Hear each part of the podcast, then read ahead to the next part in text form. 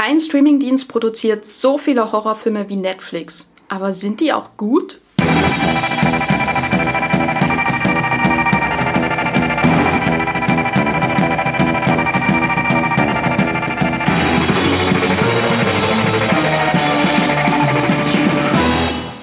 Hallo und herzlich willkommen hier bei Streamgestöber, dem neuen Moviepilot-Podcast über alle Filme und Serien, die ihr zu Hause streamen könnt bei Join, bei Maxstorm, bei Amazon, bei Mobil, bei Netflix. Genau. Ähm, ich sitze hier mit zwei wunderbaren Kollegen, und zwar der Andrea und dem Max von Moviepilot in einem düsteren, dunklen Studio, das perfekt zum, zur Winterzeit passt, zur, perfekt auch vor allem zum kommenden Halloween Tag, der in Deutschland leider kein Feiertag ist. Genau, wir haben uns heute anlässlich dieses Tages ausgedacht, wir reden über Horrorfilme, die man streamen kann. Und Max, feierst du Halloween? Ähm, ich leider nicht, bin da leider nie reinkommen. Also in Deutschland ist es ja nie so wirklich angekommen. Und bisher ist es eigentlich so, dass ich zu Hause sitze und warte, dass Kinder an der Tür klingeln und ich es dann wegscheuchen kann. Ich mache dann immer meine Klingel aus, muss ich ehrlich gesagt sagen. Wie sieht's bei dir aus, Andrea? Also ich glaube, ich habe Halloween das letzte Mal gefeiert, als ich 16 war. Und ich habe damals mit meiner Cousine weirde Rituale aus Life of Brian nachgespielt, weil wir uns gedacht haben, hey, Halloween ist auch Reformationstag. ja, das ist das alles, was ich zu Halloween sagen kann. Aber ich gucke gerne Horrorfilme, insofern habe ich nichts dagegen, dass Halloween existiert. Das ist auf jeden Fall ein schöner Anfang für diesen Podcast. Wir haben hier zu dritt nichts dagegen, dass Halloween existiert. Bevor wir aber jetzt einsteigen in das Angebot an Original-Produktionen von Streamingdiensten aus dem Horrorbereich in Deutschland, so viele Einschränkungen gleich am Anfang, möchte ich doch erstmal wissen, was ihr als letztes gesehen habt. Äh, Max, wie sieht es da bei dir aus? Ich habe am vergangenen Wochenende die neue Netflix-Serie Daybreak gebinged. Ähm, und ich muss leider sagen, es war leider nicht das erhoffte Meisterwerk. Ähm, ich habe nochmal geguckt, bei Moviepilot hat es eine Community-Bewertung von 5,5 und damit würde ich auch sogar konform gehen. Die Serie handelt von der Postapokalypse, Jugendliche in der Post Postapokalypse äh, und hat so ein bisschen Einflüsse von Ferris macht blau, Mad Max, Deadpool, Kick-Ass, Zombieland und Scott Pilgrim, alles in einem vermischt. Äh, ist leider alles so ein bisschen zu drüber. Also da alle 20 Sekunden muss mindestens eine Popkulturreferenz herhalten und das ist einfach zu viel und im Verlaufe der Staffel gibt es auch zu viel Teen-Drama. Also der Horror kommt ein bisschen kurz bei dem, was man erwartet. Würdest du sagen, man kann das an Halloween abends, also am 31. Oktober, anmachen, während man noch auf sein Handy und sein Tablet guckt, um äh, bei Twitter mit irgendjemanden über Politik zu streiten und hat trotzdem einen guten Abend damit? Also wenn man zehn Stunden Hintergrundgeräusche braucht, dann kann man das gerne laufen lassen. Ab und zu gibt es ein bisschen Blut und Matthew Broderick, der stiehlt allen die Show. Ja. Wie sieht's bei dir aus, Andrea? Was hast du als letztes gestreamt? Ich habe mir am Wochenende die dritt- und also die viert- und drittletzte Folge der 14. Staffel Supernatural angeguckt. Das gibt's ja aktuell bei Sky. Und ich will auch inhaltlich gar nicht zu sehr darauf eingehen. Irgendwann werden wir bestimmt, vielleicht hoffentlich noch einen eigenen Supernatural-Podcast reden, der dann äh, machen, der dann ungefähr 15 Stunden geht, weil es kommt ja jetzt auch bald die 15. Staffel nach Deutschland nächstes Jahr. Ja, Supernatural ist meine große Liebe. Auch die Muipiloten bewerten das ziemlich gut mit einer 8,0 bei fast 6000 Bewertungen und auch fast 700 Leute haben das als Lieblingsserie angegeben. Ja, Supernatural ist eine absolute Lieblingsserie von mir und Apokalypse ist da auch ein gutes Stichwort, weil da geht ja mindestens einmal pro Staffel die Welt auch wirklich unter und Sam und Dean müssen das dann wieder hinkriegen. Ich kann das einfach nur allen ans Herz legen, das jetzt äh, noch nachzuholen. Wenn man diese Woche anfängt und jeden Tag eine Folge guckt, dann kann man die 15. Staffel ab September 2020, wenn es hier in Deutschland losgeht, gucken. Das heißt, wenn man nächste Woche anfängt, ist schon zu spät. Ja, also dann muss man gleich zwei Folgen am Anfang gucken, was Oder ja es lohnt sich einfach nicht mehr, ne? Ja, nee, oder auch einfach nicht machen. Also heute anfangen. Würdest du sagen, du äh, würdest den ganzen Tag verbringen am 31. Oktober nur um Supernatural zu schauen und wäre das dann die ideale Halloween-Begleitung? Supernatural ist tatsächlich eine ziemlich gute Halloween-Begleitung. Da gibt's auch immer ziemlich fancy Monster zu sehen. Irgendwann wird sogar mal Paris Hilton enthauptet. Hm. Da ist wirklich für alle Horrorfans irgendwas dabei. Ich finde, Enthauptungen von Paris Hilton gehören in jeden Horrorfilm. Paris Hilton macht jeden Horrorfilm besser. Ja, vor allem das House stimmt. of Wax. Da können wir uns echt drauf einigen. Gut, wir hier reden ja jeden Mittwoch über Filme und Serien, die man in Deutschland streamen kann. Und wir sind jetzt zum Zeitpunkt der Aufnahme wenige Tage vor Halloween. Wenn ihr den Podcast in sieben Jahren hört auf eurem äh, Raumschiff, äh, okay, oh. das wäre wahrscheinlich ein bisschen zu optimistisch. Aber dann ist wahrscheinlich gerade nicht Halloween. Aber wir wollen natürlich trotzdem über Horrorfilme reden. Vielleicht für euren äh, Horrorfilmabend mit euren Freunden und so weiter, wann auch immer ihr den macht. Vielleicht auch mit voller Konzentration auf dem Bildschirm und nicht nur euer What? Handy, falls das in sieben Jahren noch so gemacht wird. Äh, und deswegen haben wir mal geschaut, was gibt's denn so für Originals äh, aus dem Horrorbereich, also wirklich nur Filme, nicht Serien die in Deutschland äh, zur Verfügung stehen, und zwar die von Streamingdiensten speziell produziert werden. Also wir reden hier am Anfang erstmal nicht über reguläre Kinofilme, die ein Jahr später bei einem Streamingdienst landen, sondern über Eigenproduktionen. Max, du hast da ja schon äh, ein bisschen recherchiert. Kannst du unsere Zuhörer, aber auch uns beide anderen hier im Podcaststudio, ähm, kannst du uns einen kleinen Einblick geben, was da überhaupt in Deutschland so vor, zur Verfügung steht? Also Horror gibt's wirklich Eigenproduktion eigentlich nur bei Netflix und bei Amazon, obwohl Amazon nur einen einzigen Film hat und das ist Suspiria. Also kann man auch mitleben, wenn das der einzige Horrorfilm ist, den es zu sehen gibt. Aber äh, es gibt in Deutschland auch noch den Streamingdienst Shudder, den gibt's, der kommt aus den USA, aber da gibt es keine wirklichen Eigenproduktionen groß hier. Also Serien produzieren sie selbst, aber die sind noch nicht in Deutschland angekommen. Wo kann man Shudder sehen? Muss man sich da extra für anmelden oder? Der läuft auch über Amazon als Amazon-Channel, so wie Stars Play zum Beispiel, und dann zahlt man monatlich eine Gebühr, dass man den dazu hat in seinem Portfolio bei Amazon.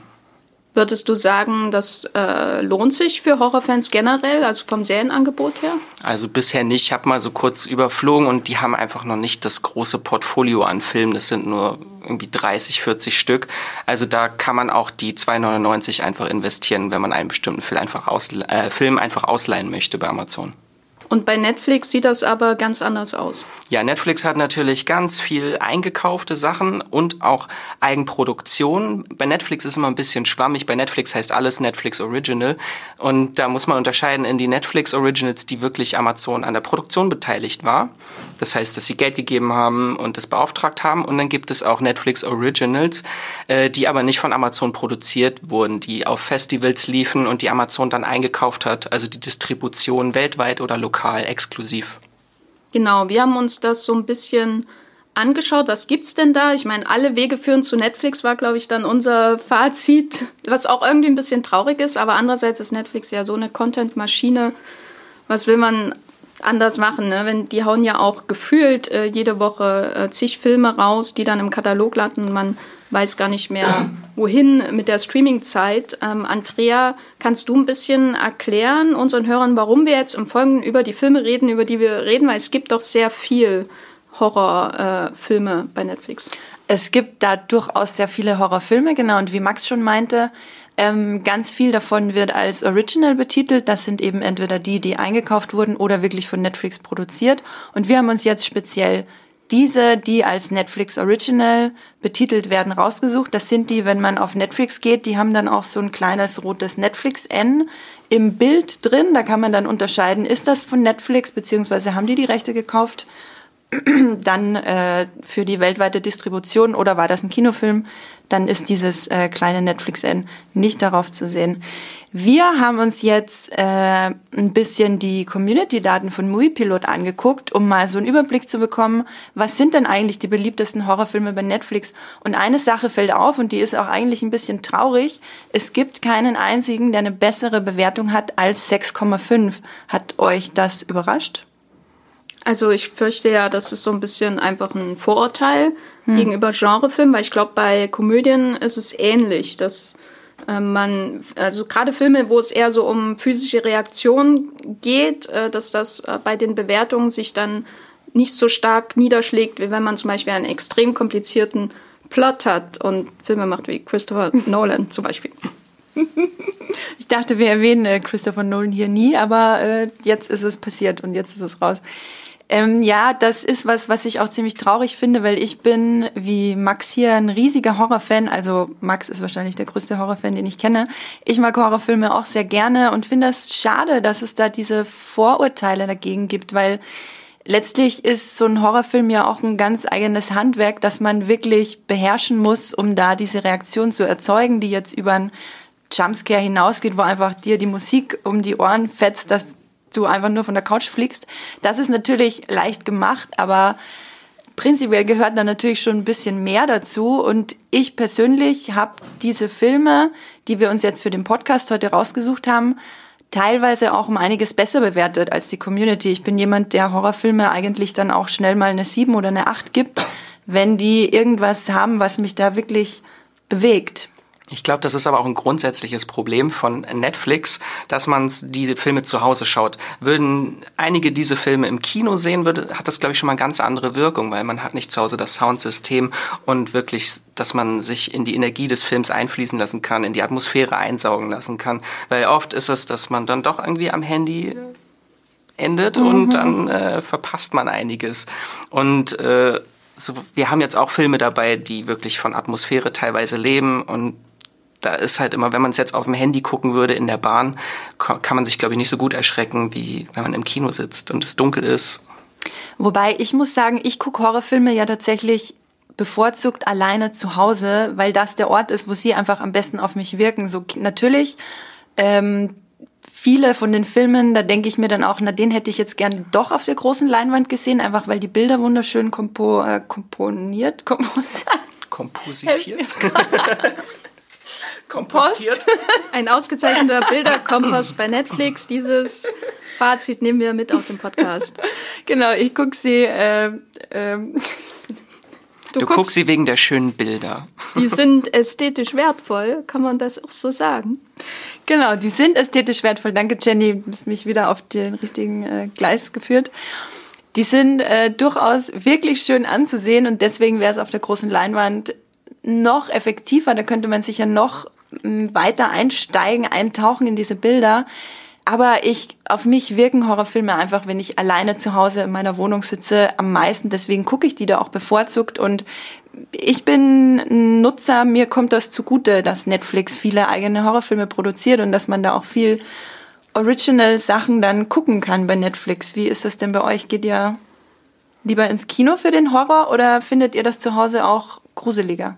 Also ich gehe lieber ins Kino wobei das ein zweischneidiges Pferd ist, wie meine Geschichtslehrerin zu sagen pflegte, ähm, weil ich ähm, mich zu Hause nicht richtig auf den Horror einlassen kann. Das ist das genaue Gegenteil von Andreas Erfahrung, fürchte ich.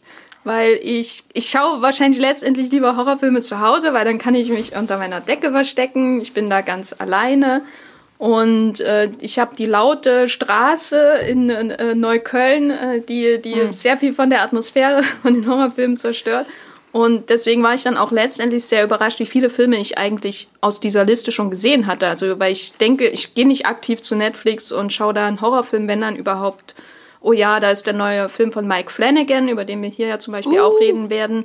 Das schaue ich schon ak aktiv, aber sonst ist das eher so ein Zufall wie viel ich da letztendlich schaue. Aber eigentlich wirkt der Horror auf mich erst im Kino so richtig, muss ich sagen. Ja gut, wenn jetzt meine Nachbarn von oben drüber anfangen zu staubsaugen und die haben da ein gutes Gespür dafür. Immer wenn ich einen Horrorfilm gucke, fangen die an, äh, Staub zu saugen. Dann ist es natürlich auch nicht so schön. Aber wenn die mal Ruhe geben, wenn die mal im Urlaub sind, dann habe ich zu Hause wirklich das volle Horrorerlebnis. Aber mir geht's da wie Jenny, also ich gehe lieber ins Kino, weil ich mich dann wirklich in die Atmosphäre einsaugen lassen kann. Da klingelt dann nicht das Handy auf dem Tisch, da ruft der Vater plötzlich an und da muss man den Film unterbrechen oder man schreit ins Telefon, nein, ich gucke jetzt gerade Mike Flanagans neuen Film.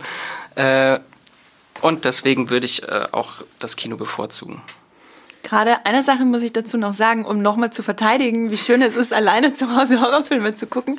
Äh, ich liebe es, ins Kino zu gehen, aber gerade bei Horrorfilmen ähm, will ich einfach voll drin sein in der Geschichte und will nicht, dass mich irgendwas rausreißt. Und äh, die letzten paar Male, als ich einen Horrorfilm im Kino geguckt habe, haben halt Leute, keine Ahnung, mal gelacht an der Stelle, wo es richtig ekelig wurde Und ich möchte nicht, dass hier jemand neben mir lacht, wenn ich gerade total dramatisch aufgewühlt in der Geschichte drin bin. Insofern, äh, ja, nur um das nochmal zu sagen, ich streame gerne Horrorfilme. Musst du dir die Mittagsvorstellung raussuchen, wo niemand außer dir im Kino ist? Und sowas wie A Quiet Place, den kann man eigentlich auch nur im Kino gucken. Den würde ich zu Hause nicht gucken, weil dann ist doch irgendwie hinter der Straße hört man dann irgendwas. Der Film lebt von dieser absoluten Stille, von 100 Menschen in einem Raum, die versuchen leise zu sein und ihr Popcorn zu essen, ohne dabei ein Geräusch zu machen. Und als ich im Kino war und The Quiet Place geguckt habe, hat der Typ neben mir die ganze Zeit diese Monster nachgemacht. also, yeah. A Quiet Place ist auf jeden Fall nicht das richtige Stichwort, aber ich mache es jetzt trotzdem für die Überleitung, weil wir ja unter anderem auch zum Beispiel sowas wie Bird Box bei Netflix haben, der ja einer der großen Horror-Blockbuster in Anführungszeichen bei Netflix war. Aber die Frage, die ich mir jetzt auch gestellt habe, als ich mehrmals über meinen Blick mehrmals über die Titel dieser Filme bei Netflix äh, drüber geschweift ist, was haben, was haben die denn gemeinsam? Sind die irgendwie ähm, darauf konzipi dafür konzipiert, dass man sie zum Beispiel zu Hause schaut eher? Also ist euch da irgendwas aufgefallen? Also was die Filme alle gemeinsam haben, ist, dass sie ziemlich gut snackable sind. Also ich finde schön, dass du das Wort in jedem Podcast verwendest. Das wird sich, das wird sich einfach sowas von durchsetzen. Alle unsere Hörer werden das zukünftig in ihrem Alltag verwenden und komisch angeschaut werden. Die, die, ja, diese Netflix äh, Original Horrorfilme lassen sich wirklich einfach gut wegsnacken, um das nochmal anders einzubauen in die deutsche Sprache, dieses tolle Wort. Sie also manche haben mich weniger abgeholt, da bin ich dann beim Second Screen, also bei meinem Handy gelandet quasi und habe dann mehr über den Film gelesen, während ich ihn eigentlich hätte gucken sollen, einfach weil er nicht so spannend war. Bei manchen bin ich auch total dran geblieben und das ist, kam mir vor wie eine halbe Stunde und dann war der Film schon um. Also ich habe noch keinen entdeckt, der mich jetzt, wie soll ich sagen, äh, psychologisch groß herausgefordert hätte, aber ich bin trotzdem bei den meisten Filmen ziemlich drin und sie sind sehr unterhaltsam. Ja, das sind sie auf jeden Fall. Also kann man auf jeden Fall alle recht gut gucken. Die sind jetzt nicht wirklich herausfordernd, wie du schon gesagt hast. Also es ist jetzt kein Hereditary oder Midsommar dabei, dass man da drei Stunden lang irgendwie seinen Kopf irgendwie anschalten muss und interpretieren muss. Äh, keiner dieser Filme hat mich nachhaltig traumatisiert, zum Beispiel wie die beiden, die du gerade genannt hast, die oh, ich im doch, Kino einer hat mich äh, nachhaltig traumatisiert. Welche? Das Spiel. Also mir ah, tut ja. die Hand jetzt noch weh. Ich finde das ah. gut, dass du diesen Film erwähnt hast, weil damit wollte ich auch schon einsteigen mit den äh, beiden Horrorfilmen von Mike Flanagan, die bei Netflix verfügbar sind und auch ähm, in Anführungszeichen Originals sind, weil ja das äh, Still, der erste, ähm, eigentlich eine Blumhouse-Produktion ist, aber dann eben Netflix die, die Rechte gekauft hat. Wie sieht es bei das Spiel aus? Äh, das Spiel ist tatsächlich eine Eigenproduktion von Netflix, wahrscheinlich weil sie durch äh, Still oder wie er im Original heißt, Hush, äh, so beeindruckt waren oder von den Abrufzahlen, dass sie ihnen einen eigenen Film in Auftrag gegeben haben. Und dafür hat er eine Stephen King-Novelle verfilmt, weil Stephen King ist hip Hipper kann man nicht sein. Hipper kann man nicht sein. Und der Hip ist. Das ist eine Novelle, die, so wie viele Stephen King-Werke, als unverfilmbar galt, weil halt sehr viel innerer Monolog ist. Und das finde ich, hat Mike Flanagan auch sehr gut gelöst. Und Mike Flanagan ist einer der vielversprechendsten Horrorregisseure der letzten Jahre. Also seit Oculus mit dem er angefangen hat und dann Ouija 2, also einen grottenschlechten Film im Sequel besser gemacht. Also was kann man besseres machen? Und natürlich äh, Spuk in Hill House, was nach das Spiel kam, seine große Horrorserie auf Netflix, was auch tatsächlich alle Filme hier übertrumpft. Ich bin auch, muss ich mich gleich mal outen, ich bin ein riesiger Mike Flanagan-Fan. Also ich weiß auch gar nicht mehr, welchen Film ich als erstes von ihm gesehen habe. Ich glaube, es war tatsächlich Still bei Netflix, der 2016 äh, rauskam. Und dann habe ich äh, nachträglich quasi aufgeholt und angefangen bei Oculus 2013. Die davor habe ich nicht gesehen, aber von da an habe ich mich dann vorgearbeitet, bis dann Spuk in Hill House, die Serie, einfach das absolute, wie nennt man das, Magnum Opus. Magnus Opus. und was ich bei ihm so mag, ist, er hat wirklich ein Händchen dafür, Horror-Dramen zu inszenieren. Also er findet immer die, er findet immer den dramatischen, menschlichen und zwischenmenschlichen Aspekt in dem ganzen Drama, äh, in dem ganzen Horror und zieht mich einfach bei jedem einzelnen Film so rein, wobei das Spiel tatsächlich noch am allerwenigsten von allen seinen Filmen, die ich gesehen habe. Trotzdem äh, mochte ich ihn extrem gerne, allein schon wegen Carla Guccino in der Hauptrolle. Davon war ich vollkommen überzeugt. Und es ist auch so eine, was ich bemerkenswert finde, dass er so eine thematische Linie in all seinen Filmen hat. Also es gibt immer so was familiäres, mhm. dadurch, dass man auch, dadurch wird man auch in die Charaktere gebunden und es geht oft um Traumabewältigung und wie die Vergangenheit die Gegenwart heimsucht. Im Oculus 2, äh, in Ouija 2 ist es ja auch, dass die Vergangenheit, die Nazi-Vergangenheit, die Gegenwart der 60er war das, glaube ich, heimsucht, ja. Ich finde es auch sehr schön bei ihm, dass er nicht so intensiv auf Jumpscare-Horror setzt wie viele andere. Also der erste Film, wo ich wirklich auf ihn aufmerksam geworden bin, war einer seiner nicht so bekannten, nämlich ähm, Before I Wake. Der ja. lief bei einem Festival, wo ich mal war, und da hat er mir noch gar nichts gesagt. Und das war, ich fand das wahnsinnig spannend, wie er da so eine Monstergestalt im Raum einsetzt ohne einen jetzt mit äh, den Streichern und äh, den ähm, plötzlichen Schnitten quasi eins drüber zu ziehen, damit man sich auf jeden Fall gruselt, was ja schon ein bisschen überstrapaziertes Mittel ist im modernen Horrorfilm. Und äh, das, Tra äh, das Trauma auf jeden Fall, also was da ja auch sehr wichtig ist, diese, wie schon erwähnt, diese Familienkonflikte, die Krankheiten, die Probleme. Und das hat ja Mike Flanagan ähm, ab, in, ab, nicht so intensiv in Hasch gemacht, aber Hasch, beziehungsweise Still, wie er äh, auf Deutsch heißt, war so einer seiner ersten Filme, die, glaube ich, auch bei Netflix äh, Aufmerksamkeit äh, auf ihn gezogen haben. Ist ein Kammerspiel, Hausspiel, muss man schon sagen.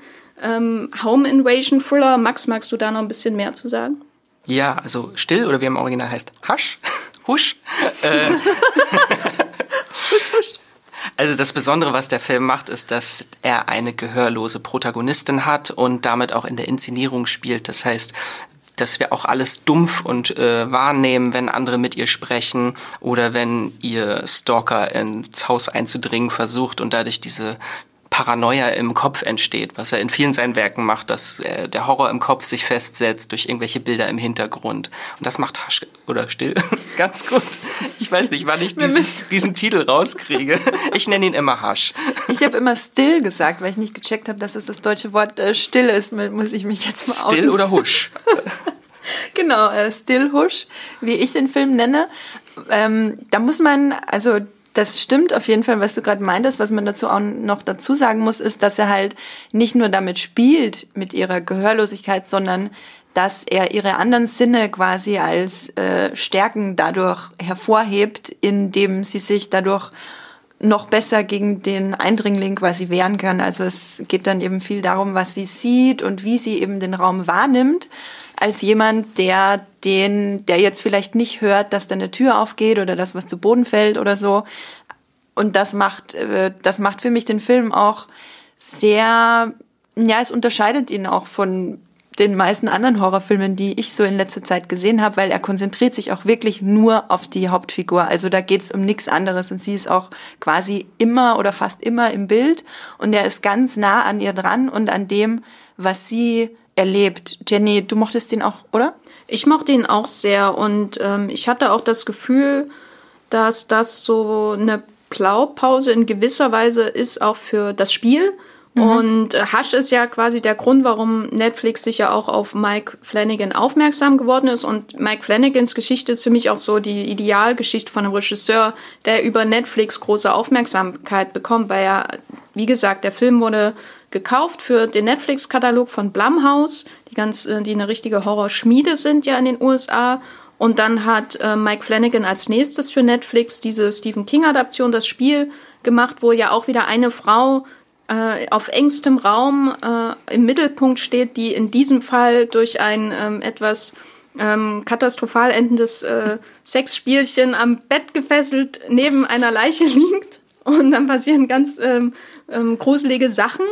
Und der Film taucht auch wieder in ihr, ihre traumatische Vergangenheit ein, ohne hier irgendwas zu spoilern, auf keinen Fall. Und er hat diesen Film als Original für Netflix gemacht und dann äh, Spuk im Hill House als ähm, Original-Serie. Und jetzt macht er Dr. Sleep, die große Shining-Fortsetzung. Und das ist natürlich, oder ähm, wie er auf Deutsch heißt, Dr. Sleeps Erwachen. Musstet ihr auch an äh, äh, Star Wars denken? Das Erwachen der Macht? Stimmt. Oh. Ist das Shining. jetzt der Auftakt einer Trilogie? Oder? ja, ja, Shining, äh, äh, Shining ist, äh, Doc, nee, Dr. Sleep, a Shining das Story. Erwachen, das Erwachen von Ja. Dr. Sleep. Ja. Hätten sie es eigentlich nennen müssen, wenn sie konsequent gewesen wären. Jedenfalls macht er jetzt Kinofilme, wollte ich damit eigentlich nur ausdrücken und ist natürlich gleichzeitig sicher noch äh, in der zweiten Staffel von Spuk in Hill House. Die Serie, Äh, die jetzt nur noch Spuk heißt und in der zweiten Staffel Spuk in Bly Manor.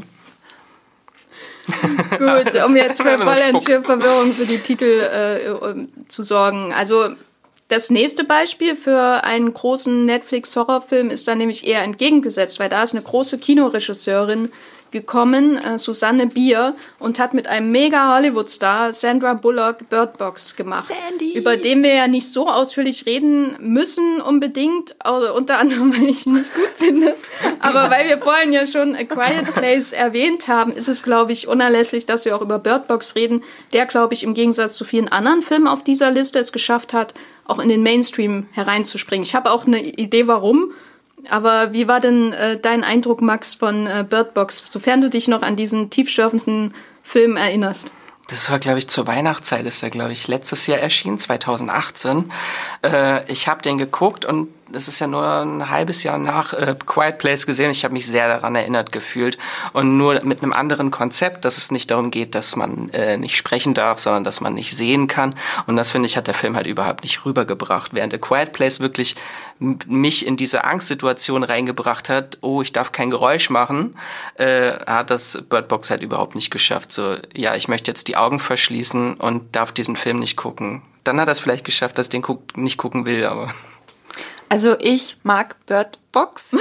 Ich, ich äh, bin jetzt hier stellvertretend für alle Bird Box Fans da Hot Take, draußen. ja. Hot Take für Bird Box.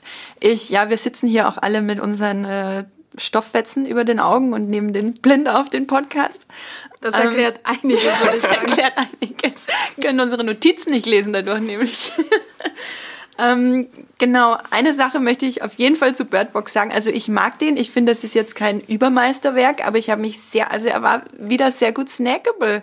Ich habe mich wirklich, ich habe mich wirklich unterhalten gefühlt dadurch und er hat mich ähm, tatsächlich nicht nur an The Quiet Place, sondern an ganz, ganz viele andere Horrorfilme erinnert. Zum Beispiel hat er mich an The Mist erinnert, äh, Stephen King-Verfilmung auch, ne? wo die da im Einkaufszentrum zusammengepfercht sind.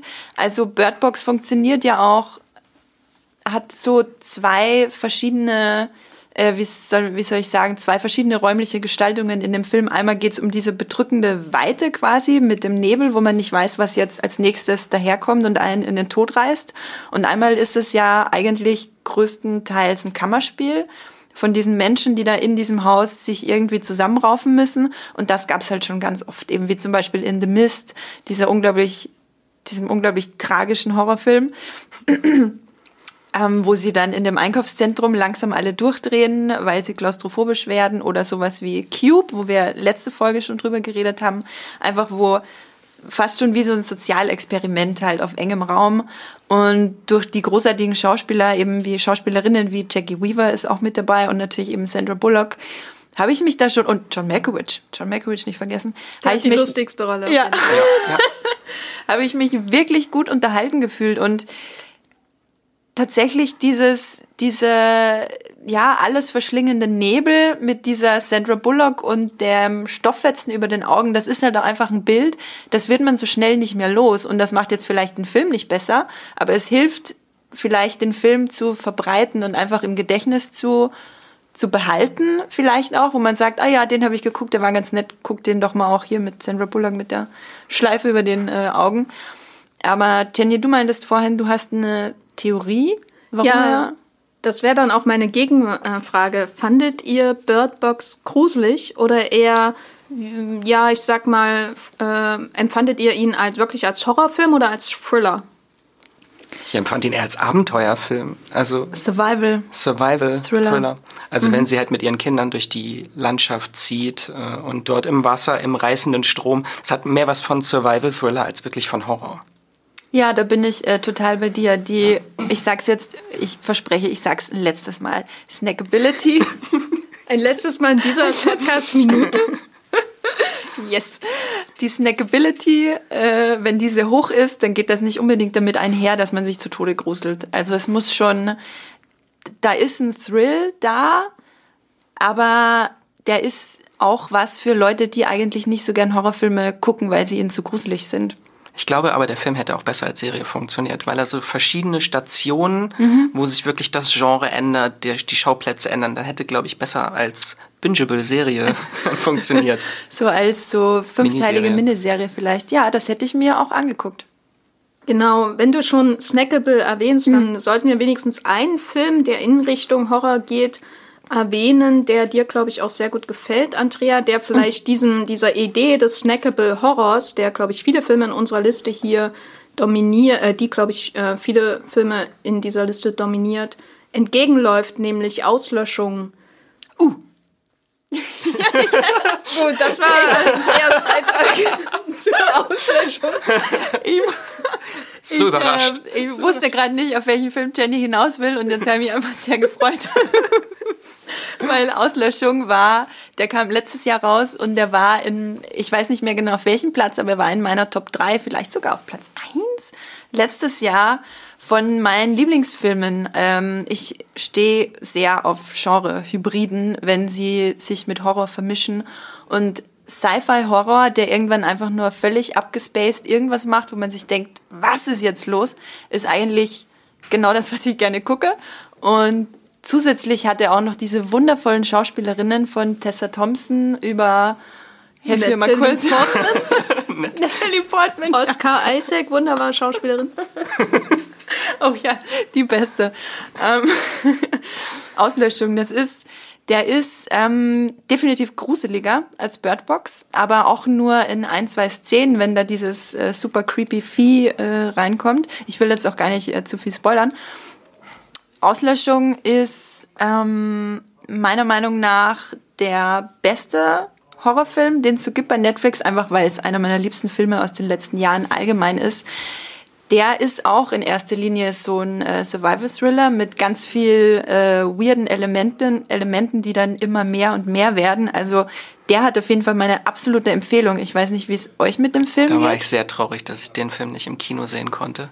Und ich mhm. glaube, dass er tatsächlich zu anspruchsvoll ist für Netflix. Das ist ja schon ein sehr verkopfter Film, besonders am Ende, ohne zu spoilern. Äh, muss man sehr viel nachdenken, interpretieren, alles sehr kryptisch. Äh, und wenn man diese anderen Snackable-Filme gewohnt ist auf Netflix. Das hast du gesagt. Ja, ich darf das jetzt. Ich habe noch fünf frei. äh, dann, also man ist halt andere Filme gewohnt und dann kommt plötzlich sowas wie Auslöschung und das könnte die Leute überfordern. Der hat, ist auch gar nicht so gut bewertet, auch bei uns.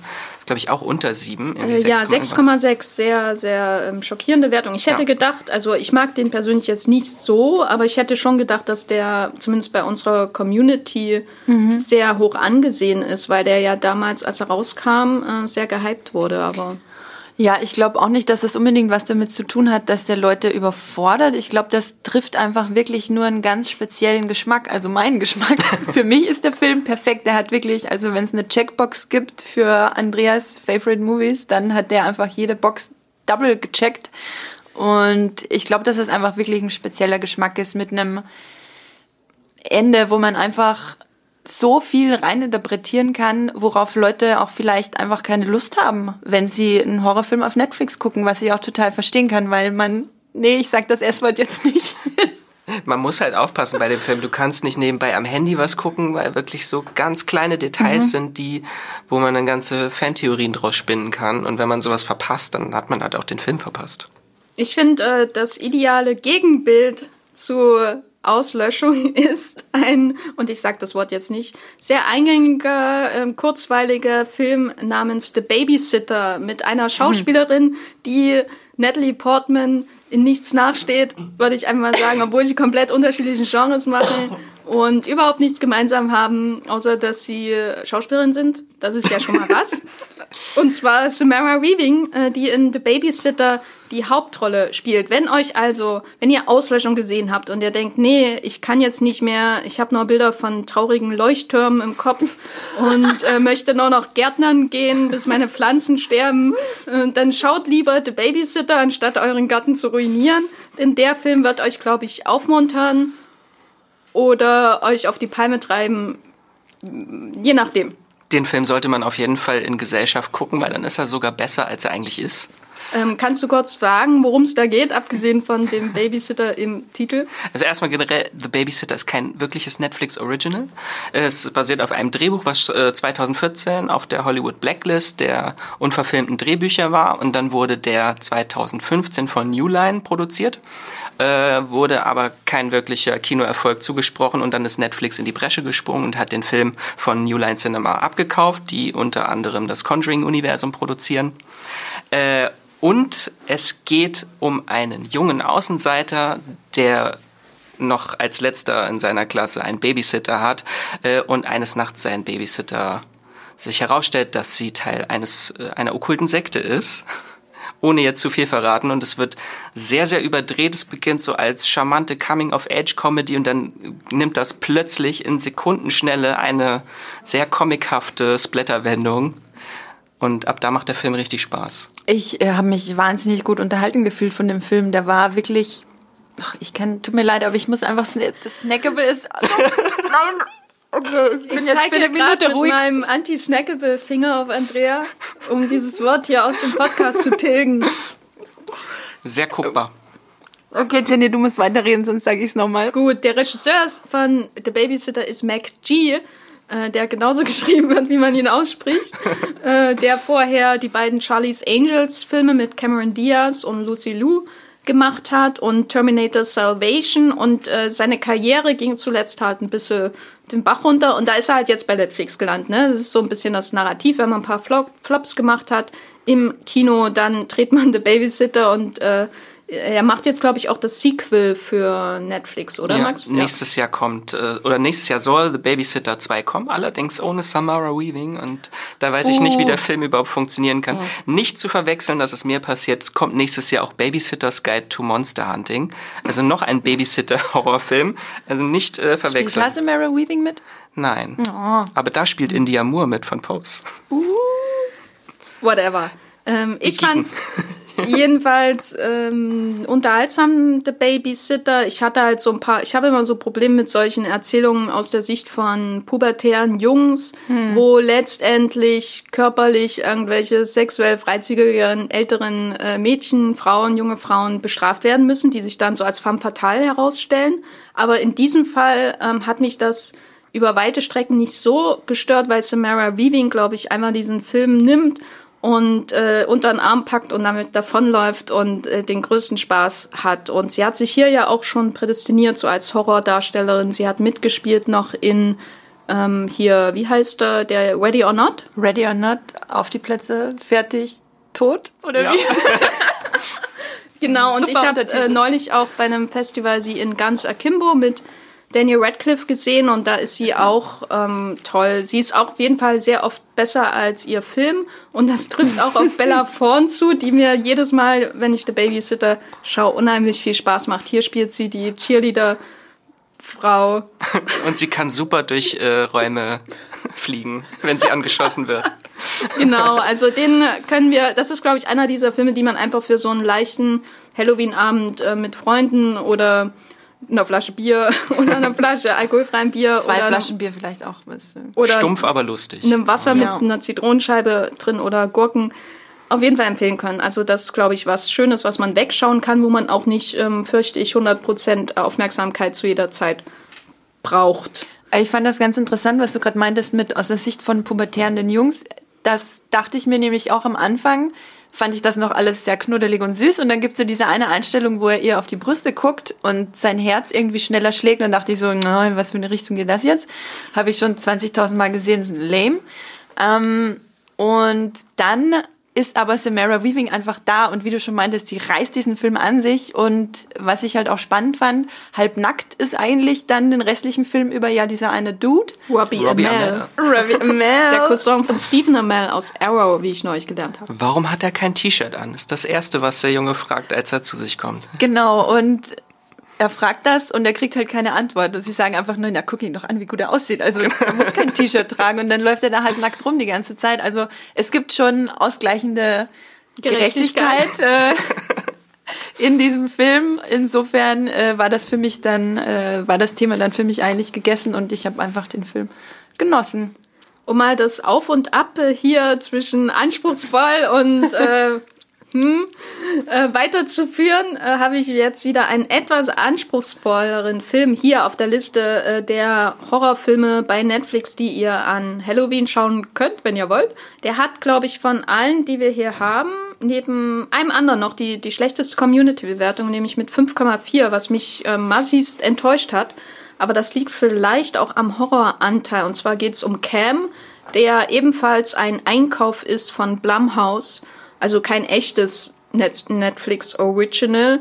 Und Cam hat aber eine sehr interessante Prämisse, die ihn von allen anderen Filmen hier in der Liste ab ähm, unterscheidet. Äh, und auch was so die, die Arbeit hinter dem Film angeht. Ne?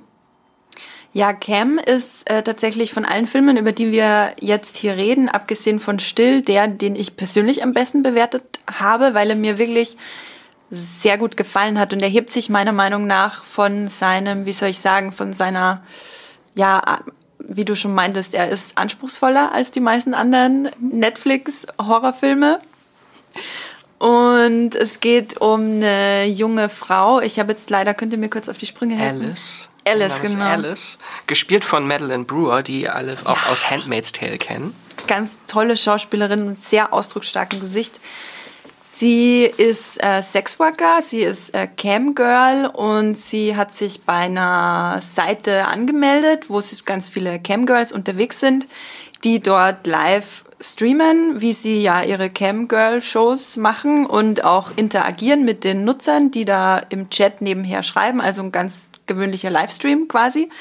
Und sie versucht, also es wird porträtiert wie ein ganz gewöhnlicher Livestream und das finde ich halt auch so toll an dem Film, dass er halt die Arbeit als Sexworker Er verurteilt sie nicht. Nee, er verurteilt sie überhaupt nicht. Er blickt da ganz neutral drauf und im Gegenteil, er zeigt eigentlich auch noch, dass sie erstens mit Leidenschaft dabei ist, dass sie das gern macht und dass es vor allem auch einfach eine anstrengende Arbeit ist. Also ich dachte mir auch, mein Gott, muss das anstrengend sein, als Camgirl zu arbeiten. Dann auch noch dieser Druck, den sie sich macht, quasi das beste Camgirl oder das beliebteste Camgirl auf dieser Seite zu sein. Und da steigert sie sich so sehr hinein, dass dann irgendwann der Film äh, so bricht und dann gibt sie plötzlich doppelt. Also dieses Doppelgängermotiv ploppt auf und sie entdeckt, dass sie online ist und dass ihre Seite bespielt wird von einer Doppelgängerin von ihr und sie weiß nicht, was ist da jetzt los. Wie hat, also hat, hattet ihr da, als das passiert ist, schon irgendwelche Theorien, warum das so ist oder habt ihr euch einfach nur reinfallen lassen in dieses Doppelgängermotiv? Ich habe mich da so reinfallen lassen, dass es einfach so die, die Angst vor dem Verlust, irgendwie online irgendwie die eigene Identität zu verlieren, indem man sich in so eine Richtung bewegt, die man selber gar nicht ist. Das ist ja hier ihre neue Identität, ihre Doppelgängerin ist plötzlich erfolgreich, macht alles mit Leichtigkeit und bei ihr selbst im privaten Leben geht so alles langsam den Bach runter. Es ist einfach so, dass plötzlich so zwei Identitäten nebeneinander herlaufen.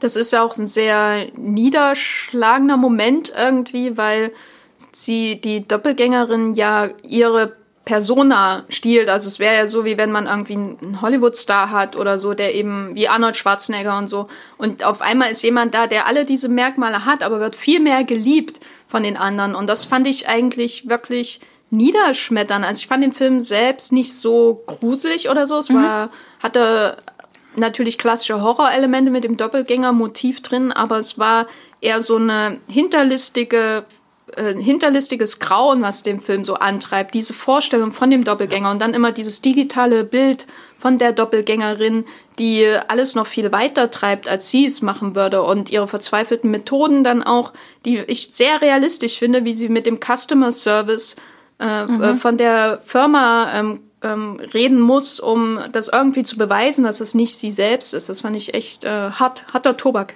Ja, also mich hat der auch teilweise ziemlich mitgenommen, einfach weil, also ich will jetzt nicht zu weit gehen und nicht äh, den Film spoilern, aber es, sie hat es einfach schwer, irgendjemanden davon überzeugen, dass irgendwas nicht stimmt und ganz offensichtlich stimmt irgendwas nicht.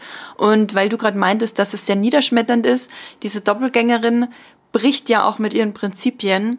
Und dadurch, dass sie quasi ihre, ihre eigenen Prinzipien bricht, bringt sie es weiter, als es sie vorher gebracht hat. Und das ist wirklich ein sehr, sehr, ja, trauriges Fazit einfach. Hast du vollkommen recht. Ich finde, wir haben hier noch einen Doppelgängerfilm auf der Liste. Letztendlich irgendwie ein Doppelgängerfilm. Also ich hatte schon das Gefühl, dass es so ein bisschen um verzerrte Spiegelbilder geht in The Perfection. Ich bin aber gerade ehrlich gesagt unsicher, nachdem ich ihn gestern gesehen habe, wie man über den Film reden soll, ohne ihn zu spoilern. Das haben wir dir vorher gesagt. Wir haben es dir gesagt. Told you so. genau, also das ist ein sehr interessanter Film und eigentlich, glaube ich, können, also wir können eigentlich inhaltlich nicht über den Film reden, ohne zu spoilern. Gut, dann seid ihr, liebe Hörer, gewarnt. Wir werden nicht das letzte Drittel dieses Films spoilern.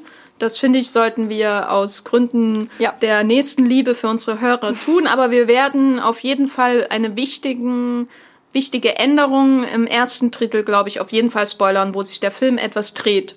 Und äh, irgendwann kommt ja dann so eine Spiralbewegung, dass man sowieso nicht mehr weiß, wo man ist, ob oben oder unten ist.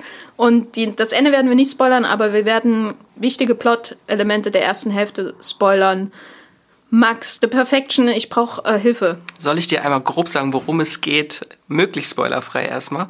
Es geht um eine junge Musikerin, Charlotte, die einst eine auf so einer Eliteschule für Musiker war und die leider verlassen musste, weil ihre Mutter schwer krank war. Und jetzt kehrt sie zurück und lernt das neue Stargirl in dieser Schule kennen.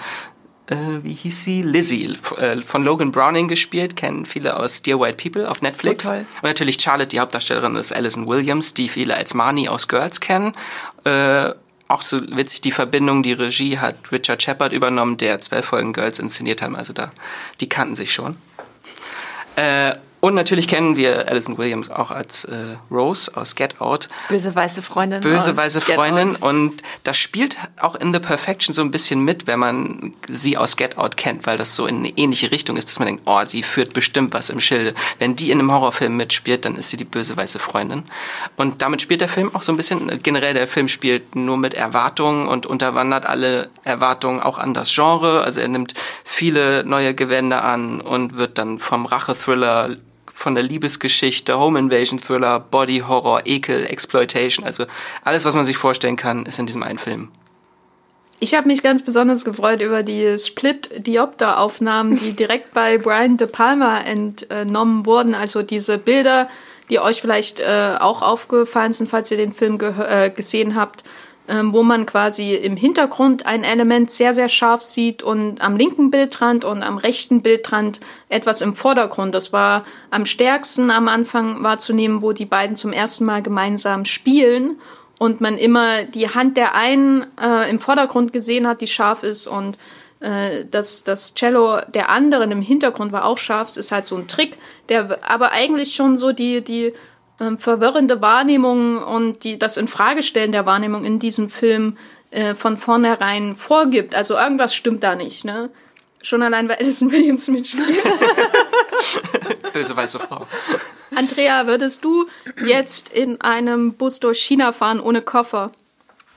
Nee, vor allem will ich nicht äh, einen Bus nehmen, wo es keine Toilette gibt, nachdem ich diesen Film gesehen habe. Bus, der aussieht wie ein amerikanischer Schulbus durch Wälder, die aussehen wie irgendwie Montana oder Alaska oder was weiß ich. Wo ich dazu sagen muss, äh, weil du gerade meinst, dass handwerklich sich da schon was dabei gedacht wurde, das ist mir auch generell bei den Landschaftsaufnahmen aufgefallen. Also das sind schon wirklich schöne Bilder dabei. Das ist das sind Bilder, die man auch sehr gut auf einer großen Leinwand gucken könnte. Im Gegensatz jetzt zum Beispiel Cam, wo ich sagen würde, der passt perfekt auf den Fernseher. Äh, auch von der, von der handwerklichen Machart her. Nicht, weil er schlechter ist, sondern weil einfach das Format sich dafür anbietet. Aber bei dem Film war ich wirklich von der Optik ziemlich überzeugt. Und am meisten an dem Film mochte ich, glaube ich, die erste Viertelstunde, bevor, also, bevor überhaupt alles anfängt. Weil, also ich finde, dass die beiden Hauptdarstellerinnen eine ganz tolle Chemie haben. Und das bis dahin ja wirklich eine, eine schöne, ein schönes queeres Aufeinandertreffen von zwei leidenschaftlichen Frauen Diese Montage, ist. wenn sie ihr Cello-Duett haben Mein- und im Hintergrund Güte. siehst du diese Liebe aufblühen und ihr erstes Mal miteinander. Und Das war sehr so, das war wirklich eine sehr schöne äh, Montage, die hat mir auch sehr gut gefallen. Ähm, ich fand den Anfang am besten und dann kommt der erste große Twist. Und dann weißt du schon, okay, das ist also so ein Film, der sehr viel auf seine großen Twists hält. Aber der erste Twist kommt so früh, dass man sich, finde ich, noch rechtzeitig darauf einstellen kann, dass das jetzt so ein Film ist. Weil ein anderer, über den wir nachher noch reden werden, äh, Eli, der hat ja einen Twist erst ganz am Ende, wo du dann denkst, okay, das überfordert, oder ich mir denke, das überfordert mich jetzt ein bis- bisschen. Wohingegen der Perfection, da weißt du schon relativ früh, wie, also dass das absolut, mir fehlt das Wort. Unberechenbar? Unberechenbar, genau, ist genau das richtige Wort. Wie ist so eine? Wundertüte, so eine Genre-Wundertüte und alles kann passieren. Ja. Das war auch sein äh, schönstes Element, fand ich. Also den ersten Twist, da dachte ich auch noch, ach nee, also das passiert dann in dem Bus und man kriegt dann quasi alle Bestätigungen, die man über Alison äh, Williams in diesem Film hatte. Und da, da war ich etwas enttäuscht davon, weil ähm, der Film nicht klar in der Inszenierung getrennt hat vorher zwischen der Perspektive auf äh, Alison Williams Figur und der Perspektive auf Logan Browning. Das heißt, es gibt dann mehrmals in diesem Film, aber vor allem da zuerst diesen Trick, dass man ein äh, drastisches Ereignis hat, ähm, ein drastisches Ereignis, das einen auf jeden Fall dazu bringen wird, ähm, Fleischerbesuche zu meiden mit Freunden, die man noch nicht so lange kennt. Und äh, das äh, dann spür, spielt der, äh, spult der Film quasi zurück und man sieht dann alles nochmal aus der anderen Perspektive kurz angeschnitten. Und das, da fand ich ihn halt inszenatorisch nicht so stark, dass es wirklich ein Moment der Offenbarung ist, weil spätestens, wenn äh, da irgendwelche Maden durch äh, gelbe, ähm, gelbes Erbrochenes ähm, laufen, denke ich doch, ja, das ist doch eh nur alles äh, äh, eingebildet und da hat ihr doch jemand Drogen gegeben. Ne? Ja, das dachte ich mir auch in dem Moment, wo sie Würmer spuckt, dachte ich mir auch, okay, also sie ist jetzt offenbar, sie halluziniert jetzt offenbar, dass jetzt die andere äh, das vielleicht geplant hat. Das dachte ich mir zu dem äh, Punkt noch nicht. Aber ja, also ich habe immer ganz casual einen Hackball dabei, wenn ich mit Bus China fahre. Also nur so, ich weiß nicht, was Also, euch hey, geht, aber hack dir doch die Hand ab. das habe ich noch nie gesagt, aber man weiß ja nie, was äh, passiert. so laut gelacht, dass ich dann Angst hatte bei meiner, äh, Winz, äh, meiner viel zu dünnen Wand in meiner Wohnung, dass meine Nachbarn denken, ich habe zu oft Joker gesehen. Und ja, das war also da, ich ich meine, ich habe das irgendwie abge... Also ich habe natürlich nicht gewusst, wie das eskaliert dann, aber es war irgendwie abzusehen, dass es passiert. Aber wie er dann danach quasi immer und immer wieder äh, sich nochmal getoppt hat, das hat mir dann sehr viel Spaß bereitet einfach. Ich glaube, das ist so ein Film, der einfach alles an die Wand schmeißt und schaut, was kleben bleibt. Äh, zu, ein zusammenhängendes Bild. Ein zusammenhängendes Bild kam bei mir nicht raus. Ja. Äh, da ist er noch sehr weit entfernt von diesen weirden Sleaze äh, von Brian De Palma Filmen. Also ich weiß nicht, sowas wie zum Beispiel Dress to Kill oder so. Sollt ihr unbedingt schauen, ganz toller Film. Äh, aber er hat irgendwie eine viel stärkere Persönlichkeit so als Film als viele andere Netflix-Filme generell. Und ich finde, als queerer Horror hat er auf jeden Fall noch Pluspunkte verdient, weil das ein sehr unterschätztes Ja. und unterrepräsentiertes Genre ist. Und äh, Jennifer's Body ist einfach viel zu lange her. Also es gibt einfach viel zu wenig Filme in diesem Genre und da macht er schon sehr viel richtig. Ich habe auch, was du gerade meintest, Jenny, mir ging es auch so, als dann der erste Twist kam, habe ich mich auch einfach zurückgelehnt und einfach quasi wirklich Lust dabei empfunden, mir zu überlegen, was der nächste Twist sein wird, weil ja klar ist, dass dann noch irgendwas kommt, wenn so früh schon so ein Twist, wo dann nochmal zurückgespult wird an den Anfang, wenn das kommt, war klar, da kommen, da kommen noch mehrere große Sachen und Viel Ekel. viel Ekel. Und es ist aber tatsächlich von mir auch kein Bild als zusammenhängender Film jetzt in Erinnerung geblieben, einfach weil er sich selber so aufsplittet und ständig alles über den Haufen wirft. Für die Seherfahrung an sich ist das jetzt nicht so schlimm, weil mir hat Spaß gemacht. Ich glaube, dafür prädestiniert er sich auch für einen Halloween- oder Horrorabend, wenn man gefasst ist auf die Brutalität, die der Film dann zeigt. Ja, Ekel, Ekel und äh, Brutalität. Du hast vorhin schon, wenn es als um die Twists ging, Eli erwähnt. Das ist jetzt der neueste Horrorfilm äh, in dieser Liste und unser letzter auch. Oh. Wir müssen von vornherein sagen, wir werden Eli spoilern. Wir werden nochmal explizit vorher warnen, nur dass ihr darauf vorbereitet seid, weil ich fürchte ja, dass vielleicht der Film, den die wenigsten bisher gesehen haben, bei Movieplot hatte er gestern ungefähr 5,4 Punkte, was Ui. auch immer das bedeutet bei knapp äh, 200 Votes. Da kommt aber sicher noch ein bisschen mehr dazu in den kommenden Tagen. Und äh, wir werden den spoilern. Es gibt einen riesen Twist in dem Film im letzten Drittel, das sei schon mal gesagt. Das heißt, wenn ihr euch das frisch halten wollt, ähm, dann springt am besten weiter zum nächsten Punkt äh, in diesem Podcast, der auf jeden Fall hörenswert ist. Äh, mhm. Wir reden aber jetzt erstmal über Eli. Andrea, sag doch mal kurz, warum reden wir eigentlich über den? Weil der kam ja gleich von dir aus wie aus der Pistole geschossen. Wir müssen über den reden, was auch am Regisseur liegt. Genau, ich bin vielleicht der einzige Fan von Kieran Foy hier in Deutschland. Das liegt vielleicht aber auch, das liegt vielleicht aber auch daran, dass der gute Herr erst drei Filme gemacht hat. Ähm, und wo, einen guten davon. Und einen guten davon.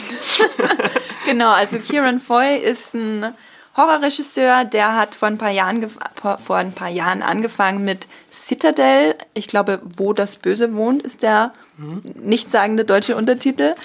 Das ist ein Film, den habe ich damals bei einem äh, bei dem Slash Filmfest, einem kleinen tollen Horrorfilmfestival in Wien gesehen vor ein paar Jahren und der hat mich wirklich aus den Schuhen gekippt. Nee, wie sagen, völlig egal. Ihr wisst, was ich meine. Er hat mich weggeblasen. Der war also hat mich tatsächlich, wenn ich es mir so überlege, ein bisschen an die Machart von Mike Flanagan erinnert. Er war unglaublich dramatisch und hat dieses Drama in wahnsinnig gruseligen Bildern ähm, ausgedrückt. Mehr will ich darüber gar nicht sagen. Leider gibt's den nicht äh, zu streamen in Deutschland. Man kann den nur bei Amazon ähm, leihen, glaube ich. Und dann hat, er, dann hat äh, Kieran Foy Sinister 2 gemacht und von dem habe ich mir sehr viel erhofft, eben wegen Citadel. Von Sinister 2 war ich dann aber sehr enttäuscht. Und jetzt hat er Eli gemacht, äh, von Paramount ursprünglich produziert. Die wussten aber, wenn man den Legenden, die da draußen kursieren, glauben mag, nicht, wie sie ihn vermarkten sollen, was auch mit dem Twist am Ende nicht so das ist ja schon fast, hat ja schon fast Schamalan-Ausmaße, möchte ich mal sagen. Ähm, wundert mich nicht, dass die nicht genau wussten, wie sie den vermarkten sollen. Und dann wurde er zu Netflix gegeben, sage ich jetzt mal neutral. Die Resterampe. Die, die Resterampe. Ähm, und in Eli geht's, äh, hat ähnliche Motive wie eben Kieran Foys erster Film Citadel. Es geht um jemanden, der nicht nach draußen gehen kann.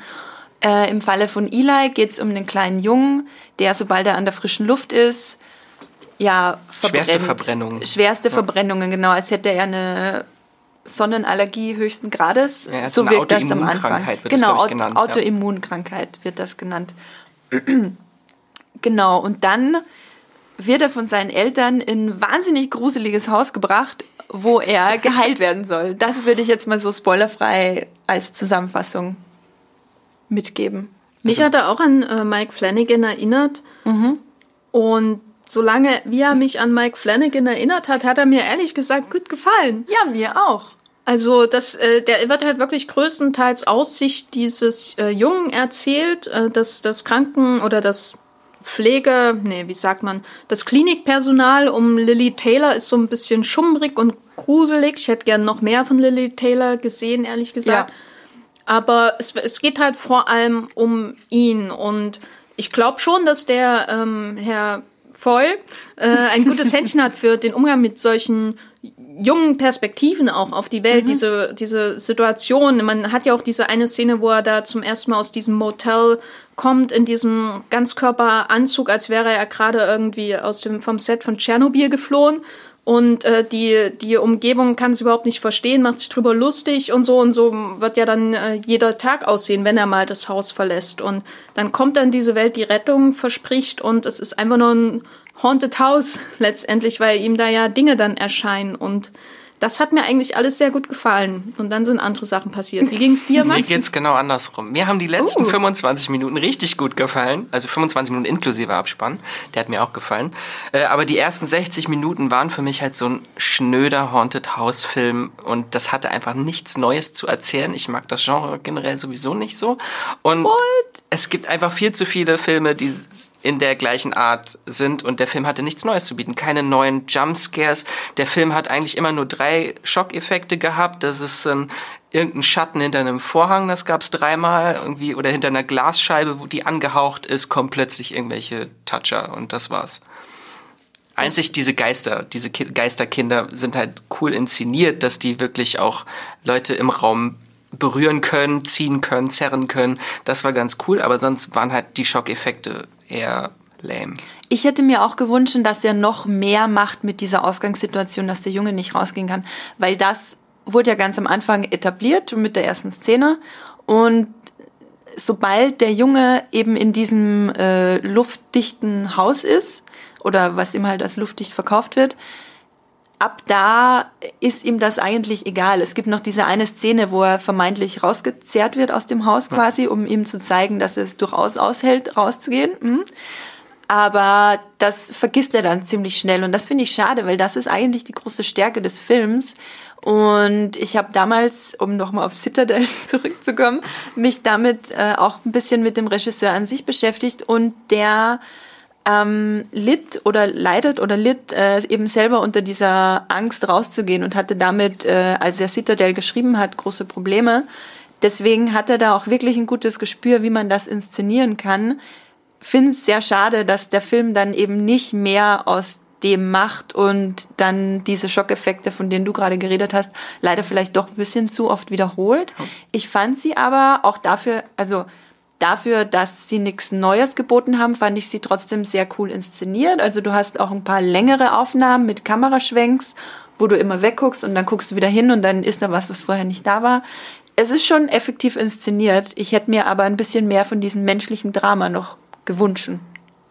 Ja, ich kann das auf jeden Fall nachvollziehen. Ich kann auch nicht sagen, dass mir der zweite Teil oder das letzte Dritte dann gar nicht gefällt, weil irgendwie hatte ich daran auch einen, einen verqueren Spaß, auf jeden Fall. Mein Problem war halt dann eher bei diesem finalen Twist, den wir jetzt spoilern werden. Mhm. Achtung, Achtung, äh, spult einfach mal ein bisschen vor, wenn ihr den nicht äh, äh, wissen wollt.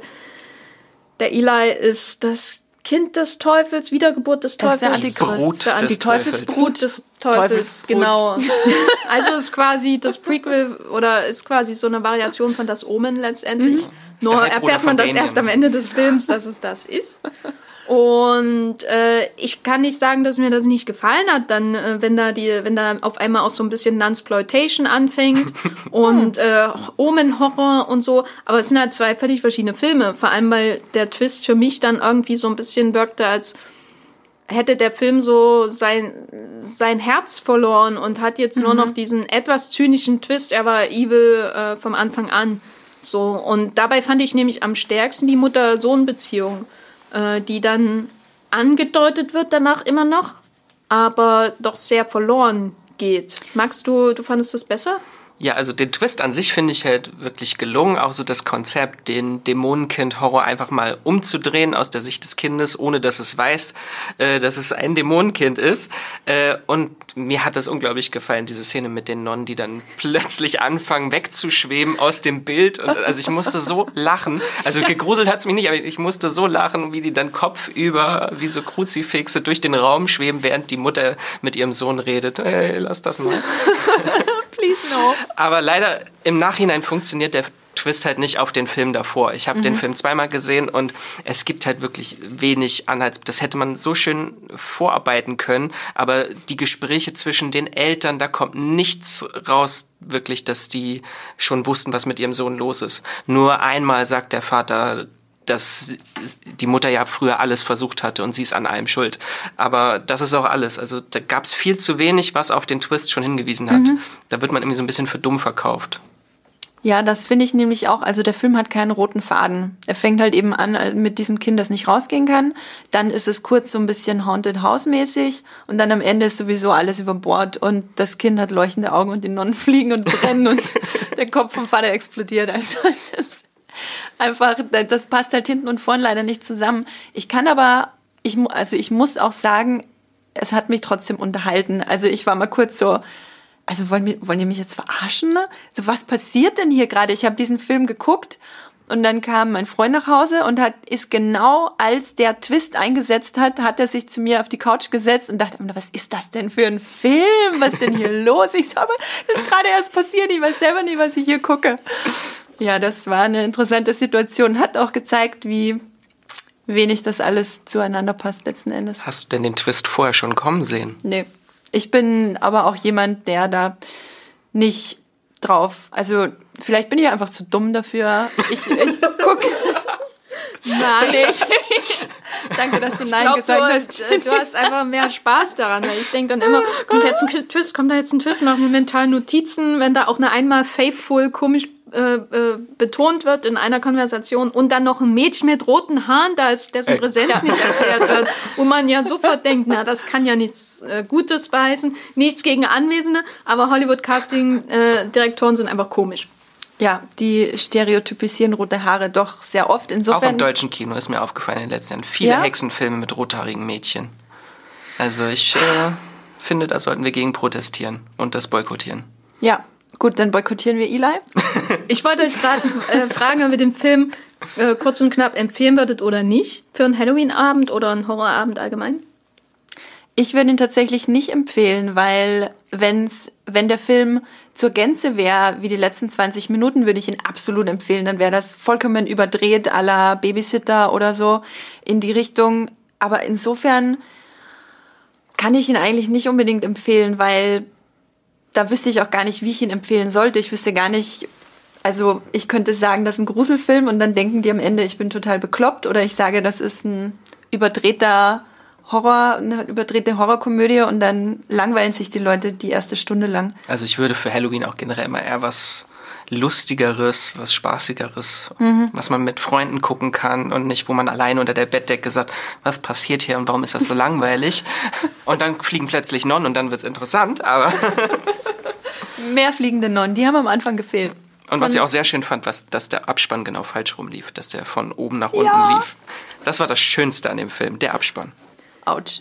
Von allen Filmen, über die wir jetzt gesprochen haben, welche würdet ihr, wenn ihr nur zwei empfehlen könntet, für einen Horror- oder Halloween-Abend empfehlen? Ich kann ja mal anfangen. Mhm. Und ich würde sagen, ohne jetzt groß zu begründen, weil das haben wir schon sehr ausführlich gemacht, ich würde nicht das Spiel empfehlen, weil der vielleicht ein bisschen zu hart ist in bestimmten traumatischen Punkten, die er abhandelt. Und würde aber empfehlen, wahrscheinlich The Babysitter. Auf jeden Fall. Auf jeden Fall würde ich auch The Babysitter nehmen. Äh, Hush ist eigentlich auch ein cooler Film, aber einfach weil er so still ist, funktioniert er, glaube ich, nicht, wenn man ihn mit mehreren Leuten guckt. Weil dann doch irgendwie getuschelt wird und dann ist man zu schnell aus dieser Atmosphäre raus. Ich würde vielleicht noch The Perfection.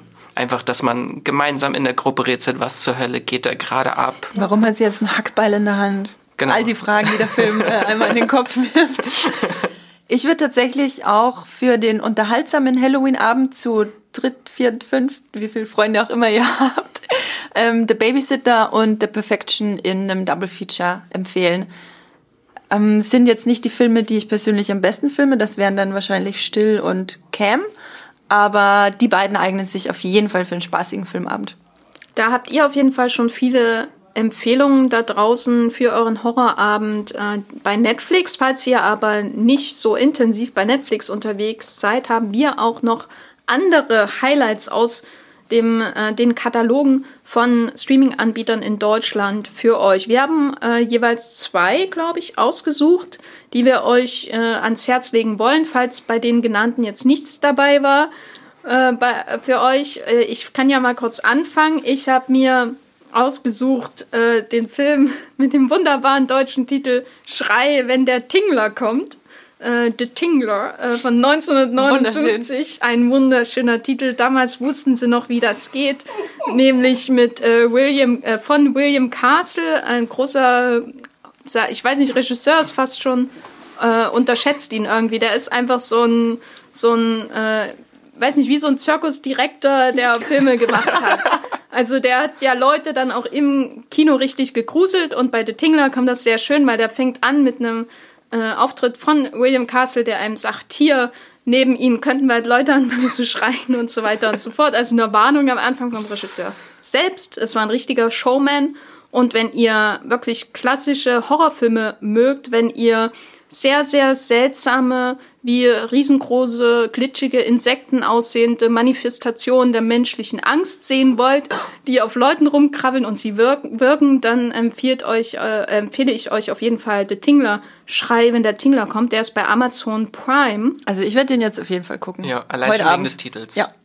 Genau, es ist auf jeden Fall schöner Oldschool-Horror und dann würde ich noch empfehlen, falls ihr ein Mubi-Abo habt, Barbarian Sound Studio von Peter Strickland, der ist ein bisschen neuer, von 2013. Beide Filme übrigens haben eine Durchschnittsbewertung von 6,4. Kann ich nicht interpretieren, was das bedeuten Für soll. einen Horrorfilm äh, ganz gut. Ja, und Barbarian Sound Studio ist halt wirklich ein toller Film, wenn man auf ein tolles Sounddesign steht, wenn man ein bisschen eine Vorliebe hat, vielleicht auch für italienische Horrorfilme aus den 60er und 70er Jahren, also Gialli.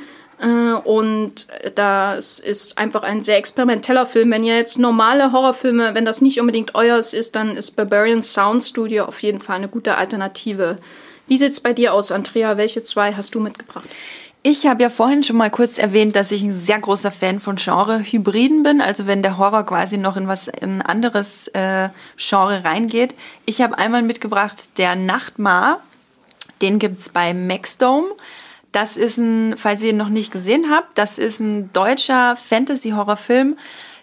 Den habe ich damals im Kino gesehen und der funktioniert sicher auch auf dem Fernseher wunderbar. Den könnt ihr äh, auf jeden Fall zu Halloween auch mit Freunden streamen der, wie soll ich sagen, der Film zelebriert Andersartigkeit, wie ich es kaum irgendwo anders gesehen habe in einem Film und gleichzeitig hat er eben Horror und Grusel und Fantasy-Elemente und auch Monsterfilm-Elemente mit drin. Eine ungleiche Freundschaft ist auch ein bisschen Buddy-Film, also da ist, findet sich alles wieder. Der hat eine 6,6 beim Moviepilot. Ich glaube, ich habe dem eine 8 oder eine 8,5 gegeben. Das war wirklich, als der rauskam vor ein paar Jahren, mein absolut, einer meiner absoluten Lieblingsfilme in dem Jahr. Und dann habe ich noch einen mitgebracht, der ist ganz anders, aber ähnlich unterhaltsam, nämlich Open Grave. Das ist ein spanischer Sci-Fi-Horrorfilm. Ich will auch gar nicht zu viel zur Handlung sagen, weil damit würde ich euch schon spoilern. Der ist mit Shalto Copley den, in der Hauptrolle, den ihr aus District 9 kennt, dem One-Hit-Wonder District 9. Hört dann mehr an unserem Neil Blomkamp, äh, arbeitet jetzt auch für Shutter äh, Podcast, den wir in drei Jahren machen werden. Okay, tut mir leid für den Neil Blomkamp Dis äh, District 9 war ein ganz toller Film. Shalto Copley in Open Grave, das, äh, das gibt's bei Amazon Prime und mit einer 6,3 kommt er bei Muipilot für einen sehr ja, f- vielleicht verkopften äh, Sci-Fi-Horrorfilm relativ gut weg, muss ich sagen. Max, welche Sachen hast du denn mitgebracht? Erstmal muss ich noch etwas zu der Nacht mal sagen. Da muss ich auf jeden Fall eine Warnung aussprechen. Der Film ist nicht für Epileptiker geeignet.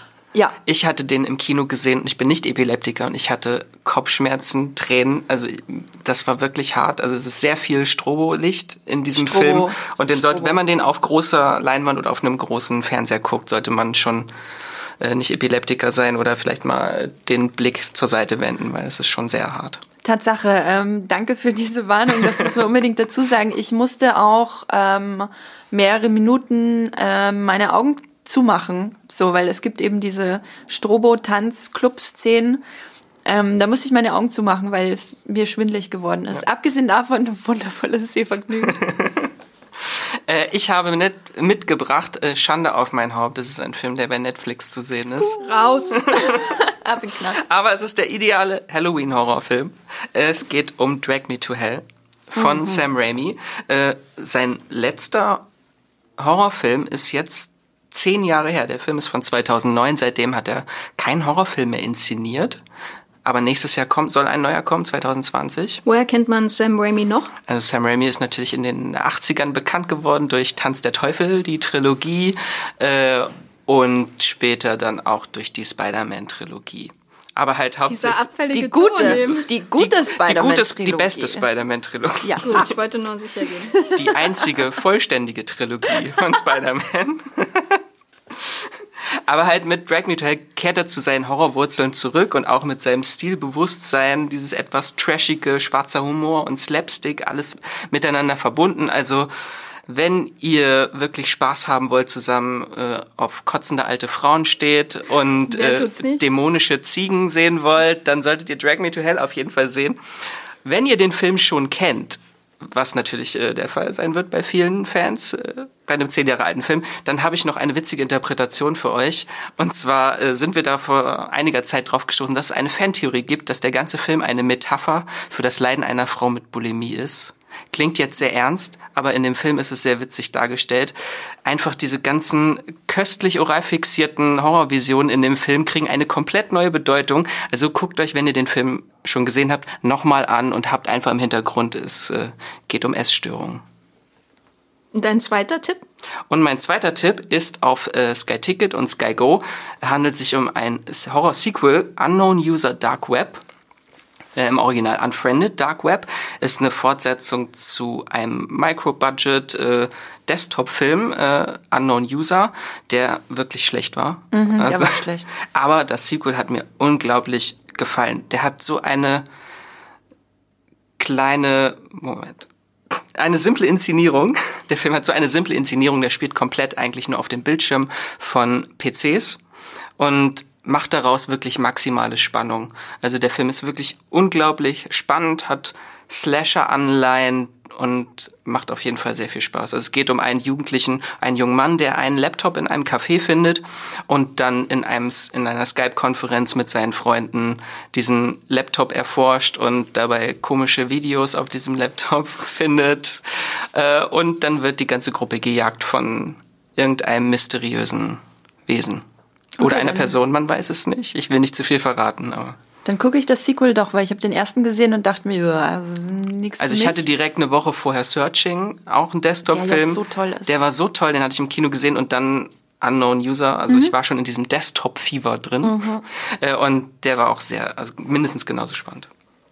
Da habt ihr heute eine ganze Ladung an streambaren Horrorfilmen mitgenommen äh, aus diesem Podcast. Es geht natürlich hier aber noch weiter. Und zwar haben wir ja hier bei Streamgestöber die Möglichkeit, eure Nachrichten, eure Sprachnachrichten äh, zu hören, auf sie zu antworten. Und ihr seid immer herzlich eingeladen, uns eure Sprachnachrichten zu schicken. Die Nummer dazu findet ihr immer in der Beschreibung des Podcasts. Wir haben eine Nachricht bekommen. Von wem ist sie, Andrea? Von einem Multipilot-User, der die erste Folge gehört hat und unsere Meinung zu einer gewissen Serie hören möchte. Ich habe jetzt am Wochenende mit der neuen Serie Euphoria angefangen und bin der Meinung, dass das die Serie ist, die 13 Reasons Why gerne wäre. Dazu würde ich gerne mal eure Meinung hören. Danke für euren Podcast und für eure Arbeit. Bis dann. Max, du hast Euphoria, Euphoria äh, doch schon gesehen, habe ich gehört in mehreren Gesprächen, wo du die Serie immer und immer erwähnt hast. Ja, der Serienmax hat geguckt. Äh, Euphoria ist eine HBO-Serie, die jetzt gerade auch in Deutschland bei Sky erscheint. Und da werden wir auf jeden Fall noch, äh, also werden wir höchstwahrscheinlich noch drüber sprechen in einem Podcast, wenn die Serie fertig ausgestrahlt ist in Deutschland, weil wir natürlich über die komplette Staffel reden möchten. Mhm.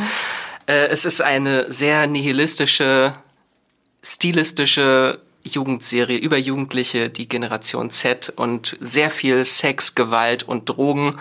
Die Serie hat äh, wirklich wie eine Hypnose, also hypnotisch wirst du reingesogen und es ist wie ein achtstündiges Musikvideo. Also ich fand sie sehr toll. Es gibt viel Kritik, dass die Serie ein bisschen zu oberflächlich ist, einfach nur Style over Substance, also dass der Stil einfach nur alles überragt. Und da kann ich nur sagen, genau das ist das, was die Serie erzählen will. Einfach diese Oberflächlichkeit der Jugend und man muss schon gucken, was da drunter ist. Also.